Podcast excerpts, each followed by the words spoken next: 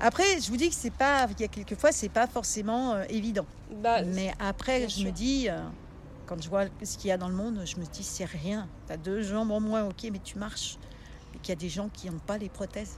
Et dans leur pays, ça n'existe pas. Mm. Et qui marchent sur les genoux, sur les fesses. Et, euh, pour moi, c'est inconcevable. Il faut continuer à se battre tout simplement.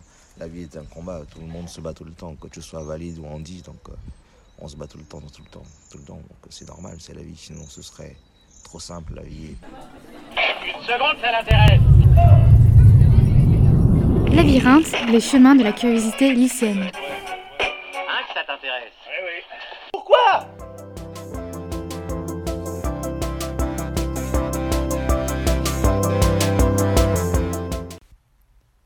Le lien social est ce qui permet à une société de fonctionner. C'est ce qui relie les individus les uns aux autres. Si ces liens venaient à se briser, cela créerait l'exclusion dans la société, l'exclusion sociale.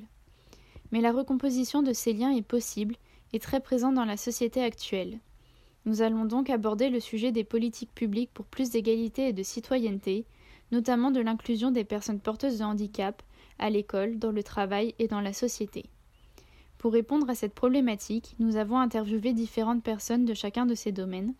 Pour commencer, une enseignante du premier degré pour représenter l'école, puis une entreprise pour représenter le travail, et pour finir le sport pour représenter la société. Dans un premier temps, nous avons demandé à chaque personne interviewée leur définition du handicap, car celle-ci varie entre les points de vue, que l'on soit une personne porteuse de handicap ou non.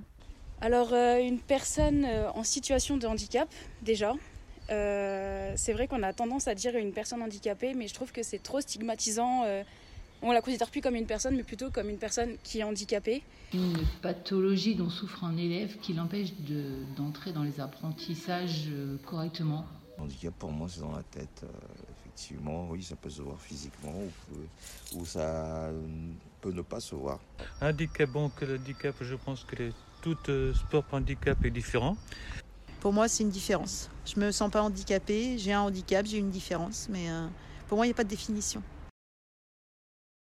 Quelqu'un qui est non-voyant, quand il écoute la radio, il n'est pas handicapé. Une femme enceinte, hein, au 9e mois, qui monte 42 étages à pied sans ascenseur, hein, quand elle arrive en haut, elle est, en elle est handicapée. hein. Le handicap, c'est la, confront- c'est c'est la différence entre un état physique, hein, c'est quand l'état physique, il rencontre une difficulté, quelle qu'elle soit. Et donc on est tous différents un jour ou l'autre. On est tous en situation de handicap un jour ou l'autre. La seule différence, c'est qu'il y a des handicaps qui sont reconnus. Nous allons maintenant parler de l'inclusion des personnes en situation de handicap dans les écoles. En tant qu'enseignante, avez-vous déjà été confrontée à un élève ou plusieurs en situation de handicap? Si oui, lesquels? Alors, j'ai des élèves autistes, donc euh, autistes pas, très graves, entre guillemets, euh, mais qui nécessitent quand même des adaptations euh, au niveau de, des outils à utiliser, puisqu'ils ont du matériel spécifique. Euh, ils ont une AVS. Leur rôle peut être, ben, suivant le, handicap de l'enfant, justement, c'est un peu différent, ou l'AVS prend en charge euh, certains côtés, euh, on va dire, quotidiens, comme l'habillage ou le passage aux toilettes pour les enfants qui, sont vraiment, qui ont vraiment besoin d'aide. Dans le cas de l'AVS qui est dans ma classe, c'est plutôt, elle est là pour aider l'enfant, notamment à écrire, elle euh, lui réexplique les consignes. Au début, elle l'a aidé à gérer son ordinateur. Euh, Voilà, c'est surtout des élèves, des élèves euh, 10 maintenant aussi qu'on peut avoir. Alors les 10 orthographiques, 10 calculiques, donc des enfants qui ont du mal au niveau de l'orthographe, du calcul, donc qui confondent certaines lettres, qui ont besoin d'une d'une adaptation. Du coup, la question d'après, changez-vous votre manière d'enseigner, d'expliquer face à un de ces élèves? Finalement, non, parce qu'il y a une AVS. Eh, pas toujours. Ah, pas toujours. Euh, là, j'ai la chance qu'effectivement, il soit arrivé dans ma classe avec une AVS. Euh, j'ai un autre élève qui a été diagnostiqué aussi en état de handicap, qui a lui eu une AVS en cours d'année. Mhm. Euh, donc dans ces cas-là, on est obligé d'adapter un peu notre manière de faire, dans la mesure où on est obligé de prendre un temps dans la journée pour être avec lui, lui réexpliquer rien qu'à lui. Mhm. Euh, et d'autres élèves qui sont 10, donc pas franchement en situation de handicap, ou en tout cas pas encore détectés, on va dire, pour lesquels il y a besoin d'aménagement. au niveau des exercices, moins d'exercices, plus aérés au niveau de la présentation, mhm. des lignes particulières pour écrire, lignes de couleur, ce genre de choses. quoi. Pensez-vous que l'intégration des élèves avec un handicap est suffisante dans le milieu scolaire Non, on n'a pas assez de monde pour nous aider. on n'est pas formés, nous, pour accueillir ce genre d'enfants, notamment les enfants qui présentent des, des troubles du comportement, on va dire. Beaucoup plus compliqué à gérer, on va dire, vis-à-vis des autres, euh, vis-à-vis d'eux-mêmes aussi. Et là, on n'est pas formé et donc euh, on n'a pas, on pas assez d'outils, on n'a pas assez de formation pour ces enfants-là, donc euh, même de personnel.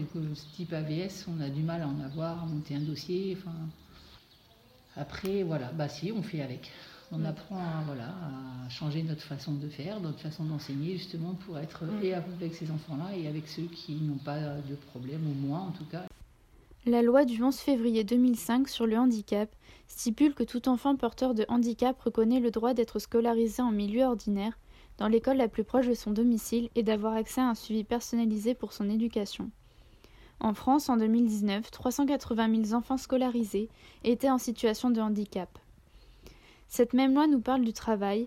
Il nous dit qu'il doit y avoir 6% de travailleurs porteurs de handicap pour une entreprise de plus de 20 salariés. Cette loi renforce aussi les sanctions si cette clause n'est pas respectée. Nous allons maintenant passer à l'interview de l'entreprise. Cette interview a été faite dans l'entreprise Iris à Périgny. C'est une entreprise adaptée qui emploie des personnes en situation de handicap. Ils agissent dans les domaines de l'imprimerie, de la logistique, du conditionnement et également dans les espaces verts et le lavage auto. Nous avons interviewé Benoît Cordonnier, le directeur de l'entreprise, ainsi que deux employés. Alors moi je m'appelle Laurence Labéga. Je travaille ici depuis, ça va faire 17 ans. Euh, est-ce que vous pouvez nous dire ce que vous faites ici? Je fais du façonnage, en atelier adapté, mais euh, façonnage. Donc on, on fait un petit peu de tout. On travaille, euh, on travaille beaucoup pour l'imprimerie Rochelaise. On fait beaucoup de sous-traitance. Euh, le pliage de chemise, euh, mettre l'élastique, collage aussi sur les carnets de bandes noires. fabriquer des boîtes aussi et mettre des sachets dedans. C'est ce qu'on a fait il n'y a pas longtemps. Quand vous parlez d'atelier adapté, il est adapté comment? Je veux dire, c'est pas le même rythme que euh, dans une autre entreprise, là, on est reconnu travailleur handicapé. C'est vrai que c'est pas pareil que dans un milieu normal. Moi, j'ai déjà travaillé. J'ai travaillé à l'hôpital et c'était pas pareil, il fallait aller vite. Et, moi, ils m'expliquaient pas comme euh, ici on peut l'expliquer. Les handicaps, ils sont pas tous physiques. Pas tous pareil. Non, ça peut être psychologique. Il y a des gens qui ont du mal à comprendre. Hein. Oui, moi, c'est psychologique. Je suis née avec une malformation cardiaque. J'étais toujours dans les écoles spécialisées, les CES. J'ai toujours eu des difficultés. C'est pour ça que je me suis retrouvée là parce que j'ai travaillé chez une personne âgée en 88 jusqu'en 90. Après, j'ai eu un accident de la circulation. Et ce qui fait que ben, je me suis retrouvée au chômage pendant 10 ans. Et aujourd'hui, ben, je suis ici. Vous avez droit aux mêmes aides que tous les autres salariés l'employeur est obligé de prendre en charge 50% de l'abonnement des transports en commun et vous avez droit aux mêmes aides que tous les autres parce que vous avez droit aux mêmes droits. Comme vous avez un contrat de travail normal, vous n'avez pas d'aide en plus que les autres. Vous auriez droit à des aides en plus si vous n'aviez pas droit, si vous n'aviez pas un contrat de travail avec un salaire comme les autres. Les filles avec un statut salarié, elles ont droit au chômage, elles ont droit à la sécurité sociale, elles auront droit à la retraite, elles ont un vrai statut de salarié. L'entreprise adaptée, c'est ça, c'est vous êtes, vous êtes dans une vraie entreprise avec un vrai contrat de travail, avec un salaire comme n'importe quel salarié, vous avez les mêmes droits, mais vous n'en avez pas plus.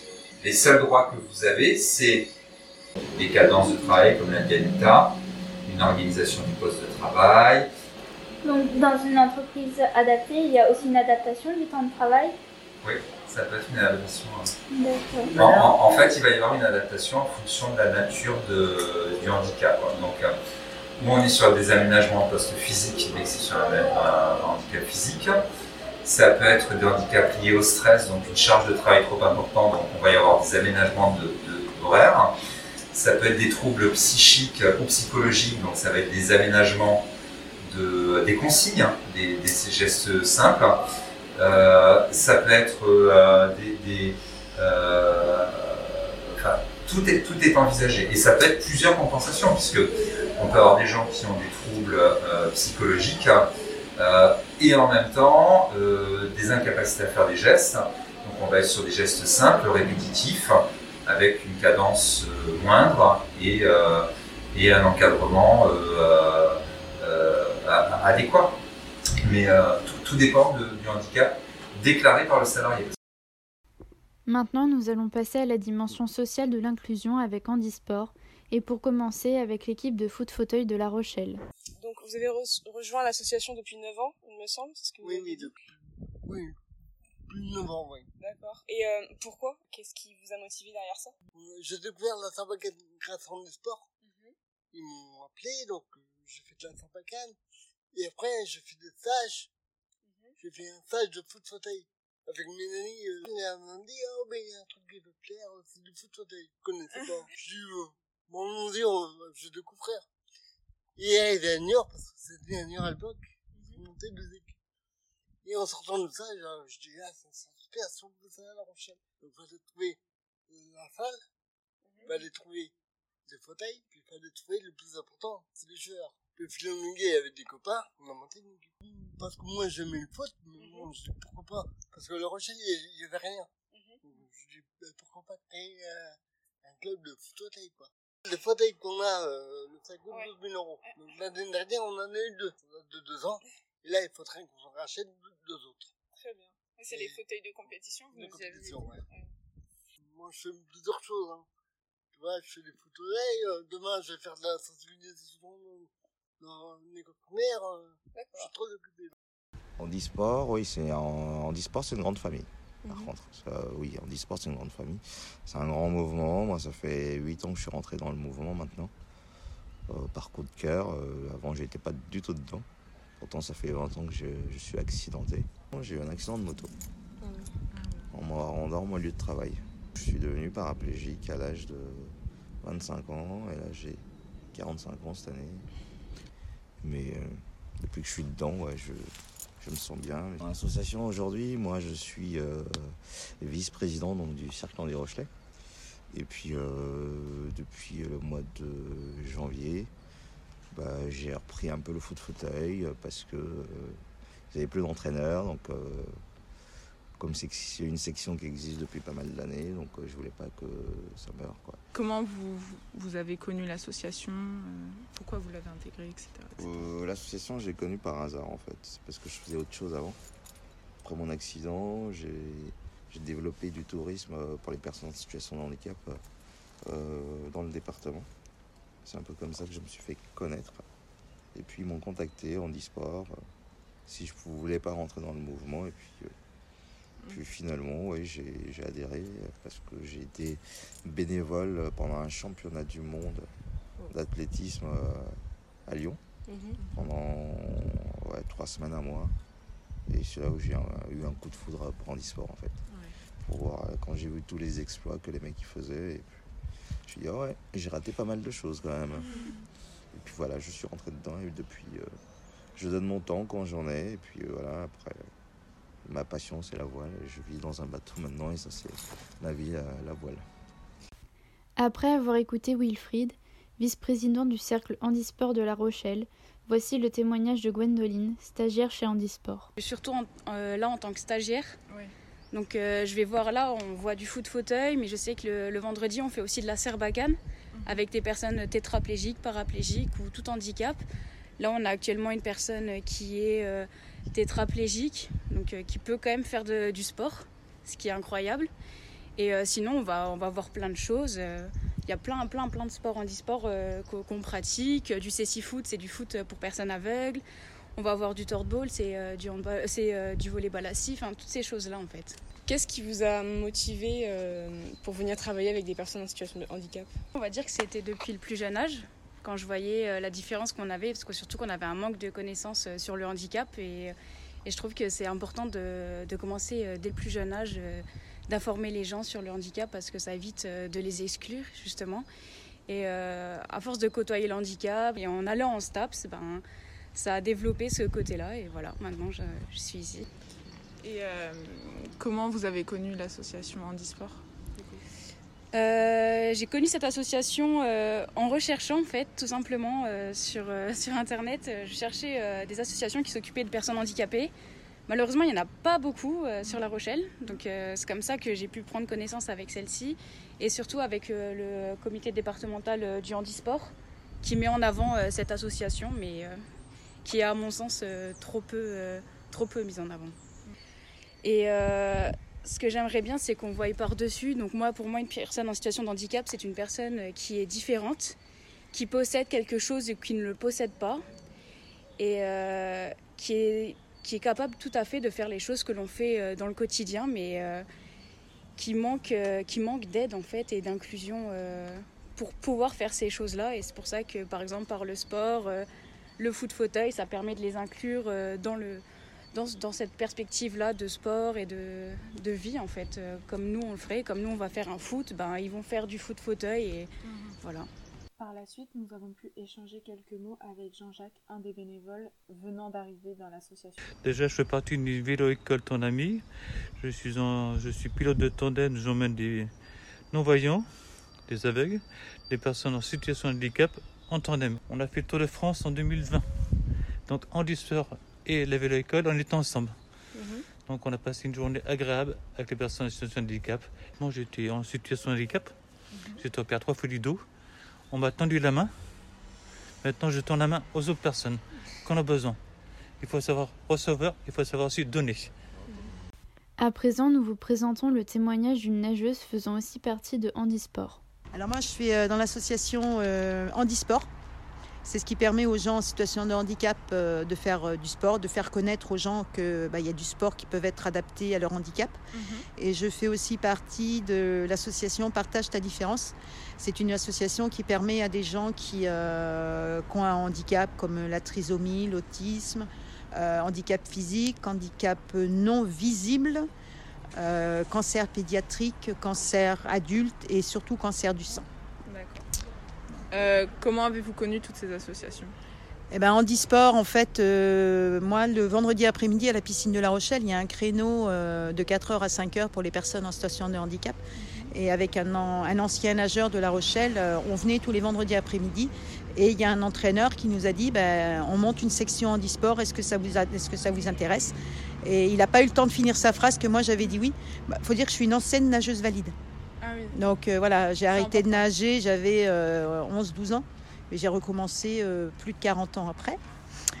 Et l'association Partage ta différence, je l'ai connue parce qu'on m'a découvert une tumeur au sein au mois de juillet. Et en allant voir euh, un de mes médecins, euh, je lui ai parlé d'un projet. Et elle m'a dit, bah, écoutez, Madame Lafitte, je vais vous donner le numéro de téléphone et l'adresse d'une dame. Et le, votre projet peut l'intéresser. Et c'est comme ça que mon projet, un tout petit projet, a fait boule de neige. Et, euh, c'est comme ça que j'ai connu l'association Partage ta différence. Alors la section e-sport, ça fait 12 ans au mois de septembre que je l'ai intégrée. Et l'association Partage ta différence, je l'ai intégrée au mois de septembre. Euh, en e-sport, euh, je suis bénévole et je fais partie du bureau directeur. Donc euh, je suis vraiment intégrée euh, vraiment dedans. je fais des journées de sensibilisation auprès des écoles primaires, des collèges, des lycées. Donc oui, je suis vraiment... Ouais, ça fait ouais, 12-13 ans que je fais partie d'Handisport. Ouais. Vous avez déjà fait des compétitions de natation ou quoi que ce soit Moi, ça fait 12 ans que, que je nage. Euh, j'ai commencé en septembre 2009 et en juin 2010, j'étais vice-championne de France du 100 mètres brasse. Mais j'ai fait 8 championnats de France. Euh, justement, il y a combien de personnes dans votre équipe de natation? On est 5 licenciés euh, en e-sport. Est-ce qu'ils ont justement la même différence que vous ou est-ce que c'est quelque chose de différent encore? Bruno, il est hémiplégie, Alizy du bras et de la jambe. Euh, Aurélien, lui, il est né avec une agénésie, c'est-à-dire un, un, membre qui n'a pas fini de pousser pendant sa grossesse. Le petit jeune, c'est qu'il a une euh, jambe amputée. Et le monsieur, je sais pas, parce que moi, je l'ai vu qu'une fois. Je suis diabétique de naissance. Mm -hmm. Et euh, je ne me suis pas soignée pendant des semaines. Mhm. Et j'ai eu une, une ampoule à l'orteil, au oui. gros orteil gauche. On m'a amputé de l'orteil. Après, on me disait de rester chez moi, mais j'habitais au troisième étage sans ascenseur. J'avais deux enfants, le ménage, le mari, les Oui, courses. Donc on a été obligé de m'amputer. Alors ils voulaient m'amputer au niveau du talon, mais Mhm. sachant qu'au talon, euh, il n'y a pas d'appareillage. Donc je leur ai dit, vous, vous m'amputez sur une partie saine, sachant que j'aurais pu être amputée petit morceau par petit morceau. Donc Oh, j'ai pas voulu euh, par rapport aux enfants. Et l'autre, c'est un ongle mal coupé. D'accord. Et après, ça fait exactement la même Ah ouais, chose, la euh, gangrène. euh, Comme quoi, les, ça de rien. les pieds, dia- les pieds diabétiques sont très, très, très sensibles, très fragiles. Ouais. On n'a pas la même circulation de sang que, que vous, Mhm. donc euh, ça peut être très, très rapide. Moi, les amputations, ça a fait 16 ans, le- cette jambe euh, hier. Ah ouais, Entre la première jambe et la deuxième jambe, il y a eu 9 mois. Et pour moi, le- les amputations, c'était rien. Mais la seule chose qu'il fallait pas que j'ai, c'était un cancer. Et je l'ai eu. Et euh. Pourtant, c'est pour d'autres, c'est- énorme. Mais pour moi, euh, Oui. moi, je mets les prothèses le matin, je les enlève le soir, euh, comme on met des lunettes et comme on les enlève. Après, voilà, euh, moi, je sais que j'ai jamais fait autant de choses depuis que je suis amputée. C'est-à-dire soit en parachute, la plongée, de la voile. il y a 15 jours, j'ai monté la dune du Pilat et il n'y avait pas les marches en plus. Mais après, voilà, moi, je m'arrête pas, j'ai pas les, je m'arrête pas les, les deux, les deux pieds dans le même sabot, même si j'en ai plus. Qu'est-ce que le sport peut vous apporter euh, de manière générale dans la vie quotidienne? Être libre, ne pas être différente et décompresser. J'ai besoin d'aller à la piscine. Mhm. Et il y a une période où hum, c'était même devenu une drogue. C'est que du bonheur. On, on est différent, on, voilà, on voit plus notre handicap. Est-ce que vous pensez que les personnes euh, en situation de handicap sont suffisamment représentées dans notre société actuelle? Alors, pas du tout. Nous, on a Euh, non. Non, ça non, non, non, non, non. On les oublie. Euh, il est vrai que euh, ça commence à être mis en avant avec les Jeux paralympiques et toutes ces choses-là, mais c'est pas encore assez médiatisé. Euh, si on regarde bien euh, les taux de proportion entre la médiatisation des Jeux olympiques et des Jeux paralympiques, ben, on a un grand écart. Et même en dehors du sport, euh, les personnes handicapées ne sont pas du tout, euh, ne sont pas du tout mises en avant. Enfin, il y a un grand manque. Euh, on traverse la route, on marche. Vous, vous êtes venu ici, vous avez bien vu que les routes ne sont même pas adaptées au fauteuil roulant. euh, les bus, c'est pareil. Enfin, il y a plein de choses comme ça qui font que les, les handicapés ne sont pas assez représentés et pas assez inclus dans notre société. Sur l'accessibilité à La Rochelle, quand même, on est pas mal lotis, quand même, sincèrement. Ça va, on est... Il y a pas mal de choses qui sont bien faites, quand même, sur La Rochelle. Euh, moi qui viens de Paris avant, euh, un ancien parisien, euh, c'est pour ça que j'ai quitté justement là-bas, parce que rien n'est fait pour, euh, pour les ondiers là-bas. Mais ici à La Rochelle, non. Et il y a les transports, quand même, c'est bien. On a les trains, les bus, euh, machin. Même si c'est la galère. euh, Si tu veux prendre le, le bus, tu n'as pas. Et, ils refusent deux personnes en fauteuil dans, un, dans le bus, par exemple. Quand tu prends le train pour te rendre à Paris, il faut venir trois quarts d'heure avant à la gare. Mais ça va. C'est rais- raisonnable quand même. Il y avait une loi qui devait, euh, qui devait passer, comme quoi en 2000, euh, 2020, je crois, ou 2000 2015 ou 2020, je ne sais plus, euh, tout, de- tout aurait dû être aux normes pour les personnes en situation de handicap, mais il y a toujours des gens qui demandent des dérogations. Par exemple, les trottoirs. Quelqu'un qui a l'habitude d'être en fauteuil arrive à monter les petits trottoirs. Moi qui n'ai pas l'habitude, je ne peux pas monter les trottoirs, je ne sais pas faire. Euh, dans certains magasins, maintenant, il y a de plus en plus d'ascenseurs. Mais l'accessibilité, moi je parle de La Rochelle, euh, c'est très bien, mais il y a encore euh, beaucoup de choses à faire. Ouais, ouais. Ils ont fait beaucoup de progrès, ça c'est sûr que point de vue transport, point de vue bus, mais il y, a- encore des choses à faire. Peut-être qu'en 2024, vu qu'il y aura les, les JO et les Jeux paralympiques en France, peut-être que voilà, on va peut-être un peu bouger. euh, mais bon. Il y a encore aussi du travail là-dessus et euh, voilà, c'est c'est com- c'est compliqué. Après, bon, il y, a- il y a des progrès de fait, mais je pense que c'est encore euh, pas tout à fait à 100%. Et Est-ce qu'il y a suffisamment d'aménagement dans les villes maintenant par rapport aux personnes en situation de handicap? Euh, sans être de mauvaise langue, il y a beaucoup euh, de choses qui ont été mises en place. Donc il y a des avancées. C'est pas encore total. Mais il y a eu pas mal d'améliorations parce que moi, ça fait 20 ans que je suis fauteuil roulant et puis je vois que oui, ça, ça, se- développe, ça se dé- démocratise de plus en plus. Sinon, ça va quand même. Mais il y a beaucoup à refaire encore. Euh, comme je vous l'ai dit, euh, quand on marche dans la rue, ben, on regarde de par terre et on se rend compte que en fait, euh, tout n'est pas accessible pour les personnes handicapées. Ce qui est malheureux, je parle par exemple du quartier Saint-Nicolas, on voit des grands pavés, des choses comme ça. Ben, on se dit, une personne qui est dans un fauteuil roulant, électrique ou manuel, ça doit être très compliqué. Par exemple, on va parler des bus. Euh, les bus accueillent une personne en fauteuil roulant, mais il faut savoir qu'ils ont le droit que d'en prendre une personne. Et s'il y a deux personnes en fauteuil roulant à un arrêt de bus, eh ben, il y en a une qui doit attendre le prochain bus. Et ça, je trouve que c'est euh, ben, un gros problème en fait. Qu'est-ce que vous pourriez dire à un jeune qui, qui, qui, a notre âge ou qui est encore plus jeune, qui est dans une situation similaire à la vôtre, pour le motiver ou pour lui donner un conseil?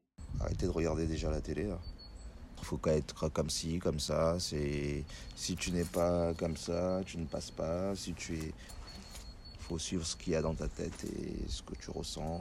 Il faut pas écouter les autres, sinon tu n'avances pas. Si tu vis pour les autres, tu n'avances pas. Il faut vivre pour toi-même, ce que tu ressens, ce que tu as envie de faire. C'est voilà, mhm. c'est tout ce que je peux dire. C'est vivre pour soi. Sors de chez toi. Ne reste pas enfermé. Il y a toujours des possibilités. Euh, dans la vie, il y a des possibilités. Dans le sport, on s'adapte euh, au handicap de la personne. Mhm. Mais il y a toujours des possibilités. Mais surtout, surtout, surtout, ne restez pas seul chez vous. Mhm. Vous pouvez sortir, il y a des adaptations, il y a plein, plein de choses maintenant. C'est pas encore au top, mais il y a beaucoup de progrès qui ont été faits. Mais surtout, ne restez pas chez vous.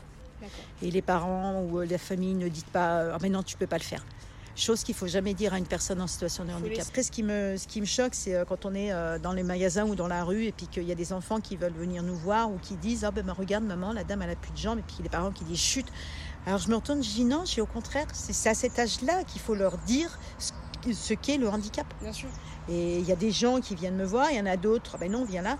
Ben euh, non, je pas, c'est pas. Et, mais je pense ça parce que j'ai une différence, mais j'ai toujours pensé ça étant valide. Je me dis, euh, non, c'est au contraire, c'est de la communication.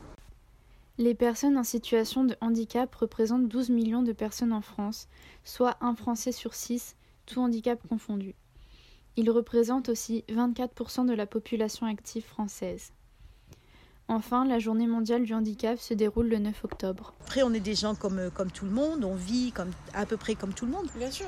on a une différence, ok, mais bon, euh, on aime aller au restaurant, on aime sortir, on aime faire des blagues. Euh, voilà, on, a juste une, petite différence, c'est tout. Mais on pense euh, comme vous. vous, les valides.